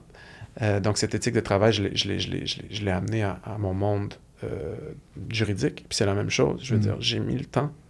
Puis ce que je dis tout le temps à mes clients aujourd'hui, tu sais, je leur dis, guys, avant un procès, là, je dis à mon client, je le dis, je te dis pas que je suis, euh, que, que- que je suis le meilleur avocat du monde. Mm. Je dis jamais ça à personne. Mais je vais dire, je te promets une chose. Tu suis mon lead, on va être les mieux préparés dans cette salle de cours. Mm. C'est la seule chose que tu peux contrôler. Donc, l'éthique de travail puis la préparation, c'est la seule variable dans la vie que tu peux contrôler. Le juge, il va peut-être pas aimer ta face. Mm. La plaignante ou le plaignant ou la victime, les personnes qui vont témoigner, peut-être qu'ils vont bien témoigner puis qu'ils vont être convaincants. Mais tout ce que tu peux contrôler, c'est le travail que tu mets dedans. Puis j'ai appliqué ça à tous les jours à ma carrière et dans ma pratique, puis je pense que ça va bien. Wow. wow. À, à chaque épisode, j'ai toujours ce moment-là où j'écoute le guest parler, comme là, je t'écoute parler, puis déjà dans ma tête, je suis comme, OK, ça, c'est clairement découpé et mis en clip, and out. That's perfect. Puis tellement vrai, tellement C'est vrai. vrai, man. Je te le dis, le football, ça nous a 100%. tellement appris. Là. C'est fou. Ben, c'est pour ça qu'on est ici. Ouais. hein, C'est pour ça qu'on est ici. Il y en a peut-être Euh, une autre, en fait. Vas-y, vas-y, vas-y. Excuse. Ça, ça me vient en tête parce que je veux en parler, ça, ça me tient tellement à cœur. c'est notre vie. Là. Mais euh, pour revenir sur la compétition, une autre chose, je pense, qui est vraiment intéressante, c'est euh, le fait d'oser te mettre euh, dans la face de l'adversité puis la compétition. Et, et ce que je veux dire par ça, c'est que, Hmm. tu sais, j- moi, j'ai toujours joué dans des programmes très, très compétitifs. Puis ça a fait en sorte que, tu sais, c'était des programmes de deux ans souvent. Tu sais, Bantam, c'est deux ans, euh, Midget, c'est deux ans. Je veux dire, la première année, euh, j'étais pas tout le temps partant, Mm. mais ça me forçait à m'améliorer. Puis ça me donnait un challenge pour me dire, tu sais, moi, je veux me rendre à ce niveau-là. Parce que j'ai joué parmi, euh, je pense, de- les plus grands joueurs québécois de leur génération. Et puis, tu sais, j'ai eu des opportunités de jouer pour des plus petites équipes. Yeah. Euh, au cégep, j'ai été recruté pour des plus petits cégeps. Même à l'université, j'ai été recruté pour des Mm. plus petits programmes qui m'ont dit, tu sais quoi, viens chez nous, mais je te garantis que tu vas être partant. Mm. Euh, par exemple, au cégep, je me rappelle très clairement, c'était des plus petits cégeps qui m'avaient recruté. Puis moi, je me suis toujours dit, sais, il y a la fameuse expression, Do you want to be a big fish in a small pond? Or a small fish in a big pond? Mm. Moi, any day, je vais Mm. toujours choisir la big pond Mm. parce que le plafond est Yeah. illimité. Yeah. Because in that big pond, I want to become a big fish in a big pond. Puis c'est juste en côtoyant des athlètes de haut niveau. Euh, au travail, c'est en côtoyant des coéquipiers, des, des, des collègues de haut niveau. En droit, c'est en, en- en côtoyant des avocats de haut niveau que tu vas t'améliorer. Mm. Et puis, euh, le fait de faire face à l'adversité puis faire face à la compétition, euh, c'est quelque chose que tu développes au football qui fait en sorte que dans, dans, dans le vrai monde, si tu veux, euh, t'as plus peur de ça. Mm. Je trouve qu'on est dans une société qui, en grande partie, euh, je ne veux pas faire mon macho, mais je trouve qu'on est rendu très soft. En Mhm. général, on, on, on essaye euh, d'éviter les malentendus, d'éviter Mhm. le conflit. Tout le monde est gagnant, il n'y a pas de perdant, trophée de participation, des affaires de même. Mais c'est pas ça la vie. Comprends? Euh, je veux dire, at the end of the day, on est des animaux dans une jungle urbaine. Mais les Mhm. animaux, je veux dire, il y a des prédateurs, il y a des proies. Euh, puis ça, évidemment, c'est que j'exagère, mais c'est pour dire que à la base de notre relation puis notre existence humaine, je veux dire, il y a de la compétition. Yeah. Puis, puis c'est pas quelque chose qu'on doit renier, c'est quelque chose qu'on doit apprécier. Puis oui, il va y avoir des gagnants et des perdants, mais être perdant, c'est correct. Il, y a, il y a des leçons à sortir de ça, mais il faut accepter qu'il y a des gagnants et des perdants. Et puis, c'est ce qu'on développe au football, c'est qu'on apprend cet esprit de compétition, puis on n'a pas peur de l'adversité. En fait, on, on l'embrasse. Mm. On dit, come on, bring it on. Moi, je veux faire face aux meilleurs avocats. Mm. Je veux faire face aux meilleurs professionnels. Je veux m'encadrer des meilleurs parce que c'est comme ça que tu t'améliores. Si tu décides d'aller euh, être le big fish in a small pond, good, mais, mais ton plafond, il va être là. Puis je pense que tu découvres aussi quelque chose, c'est si je te demande, Adam, c'est quoi la limite de ton potentiel? Il n'y en a pas. Exact. Donc, euh, quand, quand tu parles de ça, le big pond, ben, il est grand, il est vaste. Nous aussi, si on décide, right? Si on décide, si on ose, c'est l'autre mot que tu as dit, oser. Ça, je n'ai pas amené mon stylo, j'aurais dû l'amener parce que je note, mais oser, vraiment. Donc, euh, wow. Non, vraiment, 100%. 100%. Là, au fond, j'ai deux dernières questions pour toi. OK? Première question. Je me rappelle, dans le temps, t'aimais beaucoup euh, la musique, t'aimais rapper. Je me rappelle, on t'appelait, t'avais ton, ton petit rap là sur ta... Pour peut-être euh, la nouvelle génération, peut-être vous connaissez moins, mais nous, dans le temps, on avait nos petits euh, euh, answering machines Ouais. Avec le rap dedans. Qu'est-ce que t'écoutes euh, ce temps-ci? Qu'est-ce que t'écoutes ce temps-ci? Juste pour ma. Euh, c'est drôle, écoute, euh, écoute, la musique a toujours fait partie de ma vie, elle le fait encore. Euh, j'ai moins le temps d'être euh, à jour avec Ouais. les artistes du jour, mais Ouais. récemment, mon nouveau, mon nouveau kick, c'est, du, du rap, genre Maghreb, genre marocain. Hmm, ok. Je comprends pas un mot de ce qu'ils disent, mais mon Dieu que c'est du bon beat. OK, en arabe. Ouais, ouais, ouais, ouais. Parce que j'ai Wow. beaucoup, j'ai beaucoup de collègues qui sont, Ouais, qui ouais. sont, euh, j'ai j'ai beaucoup de collègues algériens ou en tout cas du Maghreb, donc ils m'ont ouvert à ça. Mais mon Dieu que c'est mon nouveau kick. Nice. Mais sinon, je te dirais que le rap, euh, je veux dire, puis d'ailleurs c'est drôle parce que c'est, on célèbre bientôt le 50e anniversaire du hip hop. Mhm. Euh, donc euh, le rap a toujours fait partie de ma vie. Puis Ouais. Margot, ma petite, je vais, je vais l'éduquer en hip hop comme il faut, crois-moi. OK. Puis, on a parlé de beaucoup de choses aujourd'hui. Si tu pouvais, on va dire que tu as quelqu'un dans l'audience là, qu'on n'a jamais vu, que tu connais pas, qui veut se lancer, peu importe c'est quoi, OK? Il écoute ton parcours de terminer le football, avoir un petit peu, euh, on fait face au, miroir où j'avais cette identité, je ne suis plus là. Je surmonte ma montagne qui était l'examen du barreau, je continue. Donc, si tu avais quelque chose à dire à, quelqu'un qui est là, puis qui a peur de prendre action, un peu parce qu'il pense qu'ils sont pas assez bons, ils pensent qu'ils connaissent pas assez, ils pensent qu'ils sont pas assez bien entourés, qu'est-ce que tu dirais à cette personne-là? Je dirais que je sympathise énormément avec cette Mhm. personne. Ça a toujours été le cas pour moi. J'ai euh, rarement pensé que j'étais au niveau, que j'étais à la hauteur. Mais euh, ce que j'ai appris par erreur, par essai dans ma vie, c'est que euh, à chaque fois que j'ai osé me mettre dans une situation devant un challenge, Mm. j'ai toujours trouvé une façon de passer à travers. Donc, la réalité, c'est ce que tu mentionnais tantôt, c'est que notre potentiel est illimité, Mm. mais tout ce qu'on a à faire, c'est de prendre ce premier pas. Parce que, je veux dire, si tu n'oses pas, tu vas jamais le savoir. Yeah. Au pire des cas, tu vas te péter la gueule. Mm. Mais c'est correct. Tu vas continuer. Euh, donc, moi, c'est probablement ça la raison. C'est- C'est vraiment de, de- de te mettre dans une situation où est-ce que si tu n'oses pas, tu vas jamais le savoir. Au moins, si tu essayes, permets-toi de perdre. Yeah. Permets-toi permets de, de, de- de manquer ton coup. Mais qu'est-ce qui va arriver? Ça va pas te tuer. Tu sais, c'est pour peut-être un peu revenir sur ce que tu avais mentionné plus tôt aussi. Tu parlais de euh, le, joueur de la UFC, tu sais, puis Yeah. euh, le, le- le message qu'il avait Yeah. donné à tout le monde. Je souhaite à tout le monde d'avoir euh, des défaites comme j'ai vécu. Mm. Tu sais, pas pour devenir trop philosophique, mais tu sais, c'est la, la Mm. philosophie de, de Nietzsche, entre autres, de Yeah. Friedrich Nietzsche. Lui, c'est... Écoute, c'est un philosophe qui était vraiment. Pas, pas très apprécié par ses pairs parce que c'était un genre de gars qui avait aucun tact puis qui, qui, qui, qui disait carrément aux gens j'espère que tu tombes malade, j'espère que les pires choses t'arrivent. Mm. C'était peut-être pas la façon la plus éloquente de le dire, Ouais. mais ce qu'il voulait dire c'est j'espère que tu vas avoir des défis dans la vie Mm. parce que si ça te tue pas, ça va te, te- te- Exact. te- ça, va te rendre plus fort. What doesn't Exact. kill you makes you stronger. Fait que, oser. Vraiment cool. Puis, Là, tu as vu quelques épisodes. Tu es ici. Je suis super content de t'avoir ici. Si tu aimerais voir une autre personne, OK?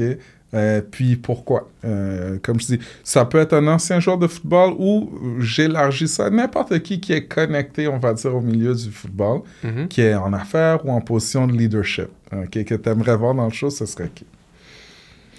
Euh, Ben, tu sais, on, on en a parlé un petit peu, euh, peut-être une personne plus familière, mais, mais Amit Paul, je pense qu'il Mm. serait un invité très intéressant parce que euh, c'est vraiment, vraiment le, le- le cas typique d'un underdog. Un gars qui, euh, sur papier, Il n'y a pas d'affaire là. n'a- n'avait aucune business de se rendre aussi loin qu'il s'est rendu. Hmm. Puis il se l'est fait dire à toutes les étapes de sa carrière, même jusqu'à. Je veux dire, c'est un gars qui a joué dans les professionnels. Ça l'a jamais arrêté. Ça l'a jamais arrêté. Donc, si, euh, si c'est quelqu'un qui pourrait peut-être partager son expérience Mm. en termes de football, puis son parcours, je veux dire, Ahmed Paul, euh, c'est un unicorn. là. Donc, ça serait très intéressant, peut-être. Ok.